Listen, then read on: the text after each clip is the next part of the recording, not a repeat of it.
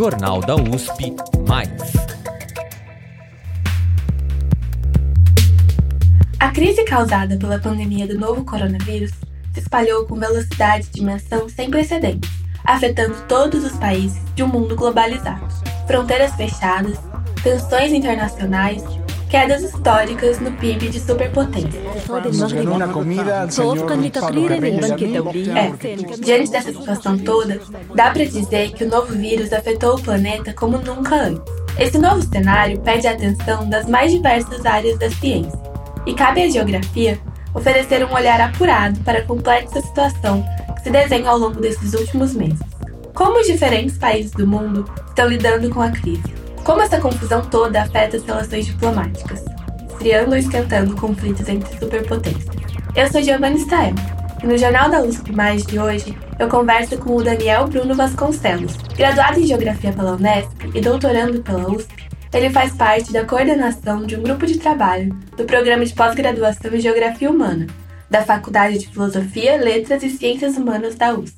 O grupo foi criado para reunir trabalhos que investiguem a relação entre a geografia e os impactos da pandemia.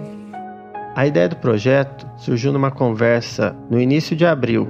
Um amigo e uma amiga do Departamento de Geografia, a Simone Afonso da Silva e Tiago de Oliveira Neto. Nessa conversa, a gente ficou discutindo sobre o papel da produção do conhecimento dos geógrafos, das geógrafas diante da magnitude da pandemia da Covid-19. Se ouvia muito naquele momento, nas mídias, nos jornais, economistas fazendo análise de conjuntura, mas de um ponto muito restrito, com uma análise sobre o que estava acontecendo na sociedade. Depois dessa conversa, os três amigos convidaram os alunos do programa de pós-graduação em Geografia Humana para formarem um grupo de trabalho. A ideia que move o grupo é ser uma ponte entre o conhecimento científico produzido na universidade e a sociedade. Essa primeira etapa do GT foi exclusivamente para os discentes do programa de pós-graduação em Geografia Humana da USP e tivemos trabalhos de geografia urbana, de geografia política, de geografia da população, de geografia dos transportes, trabalhos que refletem o que anda acontecendo na sociedade hoje nesses aspectos. Por exemplo, estudos relacionados às questões metropolitanas, às questões dos migrantes, estudos de caso também relacionado a alguns países como o Haiti, o Timor-Leste, países periféricos, estudos relacionados às questões regionais. Essa primeira fase foi finalizada em julho, com a realização do primeiro seminário virtual do GT Geografia e Covid-19 transmitido pelo canal do grupo no YouTube. No seminário, a gente teve pessoas de todas as regiões do Brasil participando, fazendo perguntas. Isso foi fruto também de uma rede de contatos que a gente veio construindo ao longo de anos. Né? O Daniel explica que a proposta do GT é estimular conexão e diversidade de pensamentos, tanto para quem estuda o assunto quanto para toda a sociedade. Para ele, o grupo reflete a noção de que a construção do conhecimento é uma construção conjunta também por isso, eles decidiram iniciar uma segunda fase, possibilitando o encontro, nesses tempos, encontro virtual, de pessoas de diferentes regiões, contribuindo com diferentes olhares e formas de trabalhar. Nessa fase, o convite foi expandido para todas as universidades do Brasil. Essas redes são importantes também porque ela ajuda a difundir esse conhecimento numa maior escala. Então, faz com que a universidade consiga se aproximar mais da sociedade. A ideia é aumentar cada vez mais essas redes, fazendo com que o trabalho do GT chegue a mais lugares e pessoas. Nesse espírito, o Daniel reforça o papel e a importância da criação de grupos de trabalho nas nossas universidades. Os grupos de trabalho são importantes porque eles fazem redes. É muito importante um cientista sair da sua caixinha e conhecer outras caixinhas então, conhecer os trabalhos das outras pessoas, dialogar. Ele também destaca a importância da produção científica atualmente e o papel essencial que a universidade pública tem nesse contexto. Segundo um balanço da Web of Science, base de dados administrada pela Clarivate Analytics, que analisou o cenário da produção científica brasileira entre 2013 e 2018, 15 universidades, todas públicas, são responsáveis por 60% do total da produção nacional. Apenas a USP, sozinha, produziu durante o período quase 60 mil pesquisas, sendo mais de 20 mil na área da saúde. Principalmente num momento de crise como esse, o Daniel aponta que mesmo produções que parecem isoladas conversam em algum aspecto.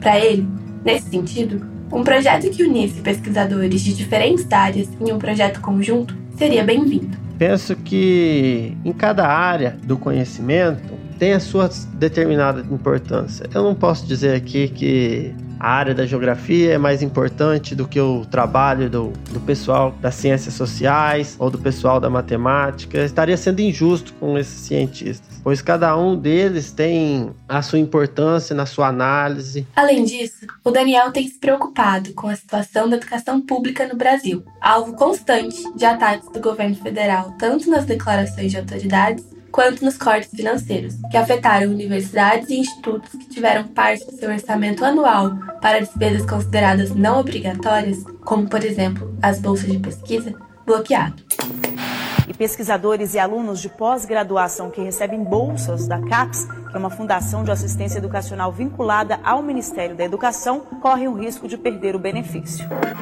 O Ministério da Educação não vai financiar os estudos de nenhum novo pesquisador neste ano. A Coordenação de Aperfeiçoamento de Pessoal de Nível Superior, a CAPES, cortou mais de 5.600 bolsas de mestrado e doutorado de todas as universidades federais do país.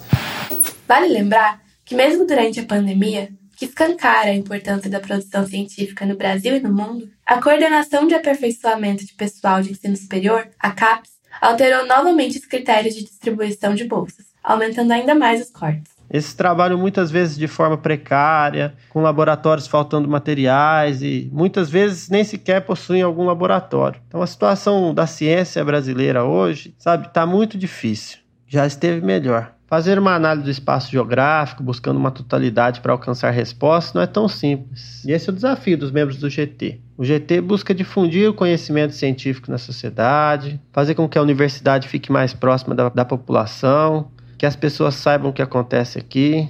Um dos tópicos desenvolvidos no GT é a chamada Geografia da Pandemia. Caso você nunca tenha escutado essa expressão, em um texto publicado pelo jornal Outras Palavras, os especialistas Ricardo Davides de Oliveira parceria com Ariane Dantas Privitera e Jaqueline Bastos de Freitas, explicam. A geografia da pandemia é a geografia que faz uso de toda a tecnologia disponível para produzir materiais como mapas, gráficos e infográficos que mostrem, de forma visual, os diversos estudos sobre os efeitos da pandemia. E o Daniel complementa. A geografia, desde sua existência, foi mudando suas formas e métodos de compreender o espaço geográfico e a relação entre sociedade e natureza. A geografia da pandemia é a geografia do nosso tempo, um entrelace de diversas áreas dessa ciência. A geografia política, a geografia econômica, a geografia urbana, a geografia da população, a geografia da saúde, dentre outras. Todas essas áreas da geografia concomitantemente se encontram para formar a geografia da pandemia, para compreender o que está acontecendo no mundo hoje, desde uma análise microespacial com estudos urbanos de determinados bairros, até mesmo uma análise geopolítica mundial com estudos de relações políticas entre determinados países. Nesse contexto, Mark apresenta nas publicações do grupo o geógrafo Milton Santos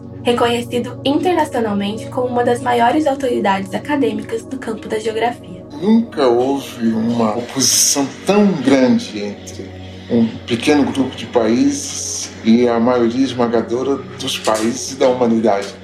Então nós temos é, um terceiro mundismo é, em germe muito mais forte do que antes e uma realidade da dependência muito maior do que antes. E talvez por aí é que vai surgir essa possibilidade de a gente construir um mundo de outra forma. A globalização a que nós estamos assistindo não globaliza os homens. Por enquanto, ela globaliza as empresas, globaliza o, o poder. Eu acho que foi a opção pela pelo movimento. Né? O fato de eu ter, eh, quando garoto, me impressionado com as populações que mudavam de lugar, que se transportavam de um lugar para outro, acho que talvez isso me tenha dado uma dimensão da disciplina. Milton Santos foi um grande estudioso do espaço geográfico. Suas pesquisas sobre as desigualdades nas mais diversas escalas sempre foram referências. Seus métodos de análise do espaço com a percepção dos fixos e fluxos são primordiais para a compreensão do avanço de determinados fenômenos. Escrita por Paul Cleveland Santos Firmino, a publicação Pandemia, o que nos ensina o olhar de Milton Santos, expõe a visão do geógrafo sobre o papel do Estado em controlar as desigualdades e disparidades presentes na sociedade. E sugere como o poder público deveria agir, especialmente em situações de crise deveríamos ter políticas públicas centrais nos aspectos da saúde pública. Já estamos há mais de dois meses sem ministro da Saúde no meio de uma pandemia. Isso mostra o descaso do governo com a população. Milton nos ensinou que o Estado é o agente central e que ele deve agir para combater todas as desigualdades. Então, dessa forma, penso que deve haver alguma política central para combater essas desigualdades regionais, as sociais,